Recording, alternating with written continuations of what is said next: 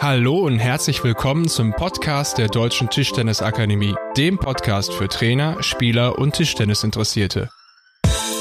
Mein Name ist Falk Dinnepe und mein Name ist Daniel Ringlepp. Heute zum Thema Aufschlag-Rückschlag-Verhalten mit der konkreten Fragestellung nach dem Schupf als Rückschlagvariante. Viel Vergnügen. Der Schupf in der modernen Trainingsmethodik ist? Unglaublich wichtig. Vor allem, wenn ich mir ähm, einfach so mal die letzten zwei, drei Jahre anschaue, äh, in welche Richtung sich alles entwickelt hat. Äh, der Schlag, der ähm, eigentlich die letzten Jahre des Tischtennis ja ein bisschen revolutioniert hat, ist die Rückhandbanane, ist dieser Rückhand-Sidespin-Flip, gar keine Frage. Äh, man hat das immer wieder gesehen, jetzt auch beim letzten Finale äh, äh Timo Boll gegen Calderano, äh, das von 10-8 Führung in diesem dritten und entscheidenden Satz von Timo Boll keiner seine Aufschläge durch durchbringen konnte und man hat in erster Linie mit dem mit dem Rückhand Bananenflip auf diesen auf die verschiedenen Aufschläge und die waren in allen Bereichen gespielt attackiert. Nun ähm, hat sich ein klein wenig abgeschwächt dadurch, dass man eben tatsächlich immer weniger in den letzten Jahren diesen sehr aggressiven Schupf gespielt hat. Und wenn ich mir jetzt schaue, in welche Richtung sich alles entwickelt, bedeutet das, jeder erwartet den Rückhand-Bananenflip. Ähm, wir haben erwähnt schon, dass der Plastikball ein bisschen anders springt, ein bisschen mehr stehen bleibt. Und wir hatten Jahre, in denen wir einfach gesagt haben, naja, wenn ich gegen Asiaten spiele und ich schupf dem in Rückhandseite, habe ich mit dem Punkt nichts zu tun, weil es einfach so ein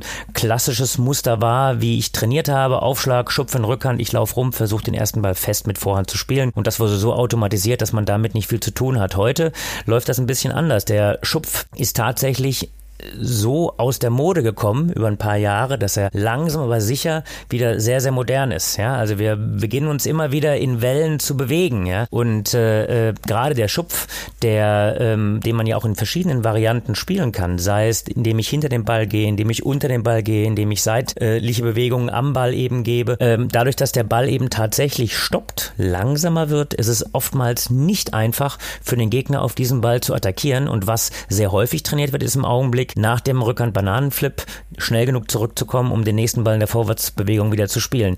Der Schupf fiel da eine Zeit lang ziemlich hinten runter und man merkt, wenn man jetzt heute schaut, sowohl was den kurzen Rückschlag angeht, als auch was den langen Schupf angeht, äh, bleiben wir bei Marlon gegen, gegen Fansedong zum Beispiel von der Weltmeisterschaft in Düsseldorf, das Finale. Das hat am Ende der gewonnen, der ein bisschen besser den kurzen Schupf mit Vorhand gespielt hat. Das war Marlon. Was ist denn die Konsequenz? Ich habe festgestellt, dass der Oberschnittaufschlag dadurch über diese Rückhand Banane nochmal eine Tendenz bekommen hat, dass die, die, diese Finden von Kellberg, wenn ich da zum Beispiel, der diese Finte zwischen Leer, Unterschnitt und Oberschnitt und alles irgendwie sozusagen von der Bewegung gleichbleibend und dass man halt versucht, einen kurzen Oberschnitt zu spielen, damit diese Bananen nicht mehr ähm, ermöglicht ist. Nee, ähm, also Überschnitt und Seitenschnitt, das sind alles äh, Bereiche, die ich sehr einfach mit der Rückhandbanane äh, attackieren kann. Ich habe dann, es gibt, es gibt eigentlich so die Richtung, was kann ich für Aufschläge wählen, um die Rückhandbanane Banane etwas zu entschärfen. Da gehe ich zunächst mal dahin, dass ich sage, ich mache äh, alles, was mit seitlichen Bewegungen zu tun hat, nehme ich raus. Ich serviere also klassisch, wie man das eigentlich so in den 80er Jahren gemacht hat, gerade mit und ohne, gebe also keine seitliche Bewegung ähm, und auch keine Bewegung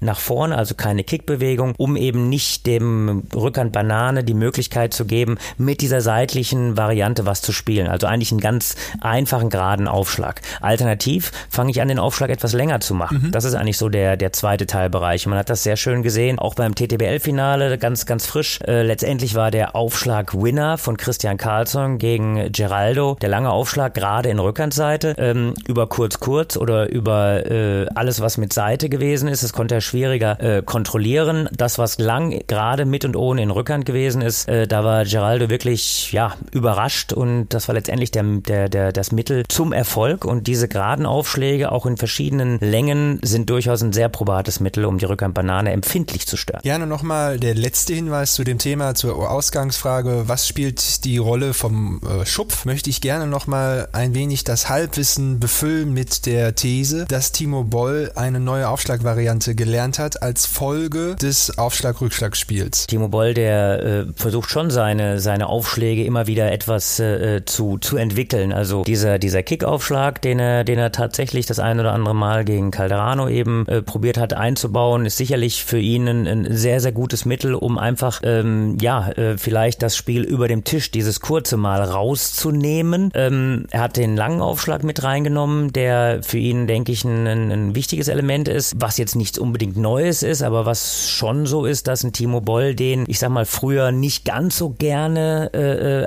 eingesetzt hat. Heute setzt er die Aufschläge, vor allem was die Platzierung angeht, äh, sehr, sehr bewusst ein. Und äh, wie gesagt, früher war es eben tatsächlich so, früher, also sag mal vor fünf Jahren, vor acht Jahren, dass man sehr vorhandlastig äh, in der Erwartung des Balles beim Rückschlag gespielt hat, um eben dann mit Vorhand auf den halblangen Ball sofort anzufangen. Das ist ja eigentlich etwas, was den Timo Boll auch so ausgezeichnet hat. Heute ist es tatsächlich so, dass wir viele Spieler, Calderano gehört dazu, sehr, sehr in einer neutralen oder vielleicht sogar rückhandlastigen Position, Dimitri Ovtcharov übrigens auch, sehen, was aber auf der einen Seite ein Vorteil ist, um die Rückhand Banane zu spielen, möglicherweise aber von Nachteil, um einen halblangen Aufschlag mit Vorhand zu attackieren, denn das mit der Rückhand Banane auf einen halblangen Ball, da habe ich nicht genug Schwung im Unterarm und Handgelenk, um das entsprechend so aggressiv zu machen, wie ich das vielleicht mit Vorhand könnte, es sei denn, der Aufschlag hat eine schlechte Qualität.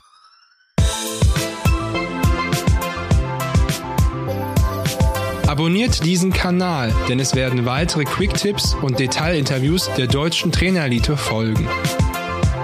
Auch ihr Hörer seid gefragt und herzlich eingeladen, Fragen oder Kommentare zu hinterlassen. Wir, die Tischtennisakademie des Deutschen Tischtennisbundes, suchen die Zusammenarbeit. Werdet Fans und unterstützt uns, indem ihr uns weiterempfehlt. Bis dahin.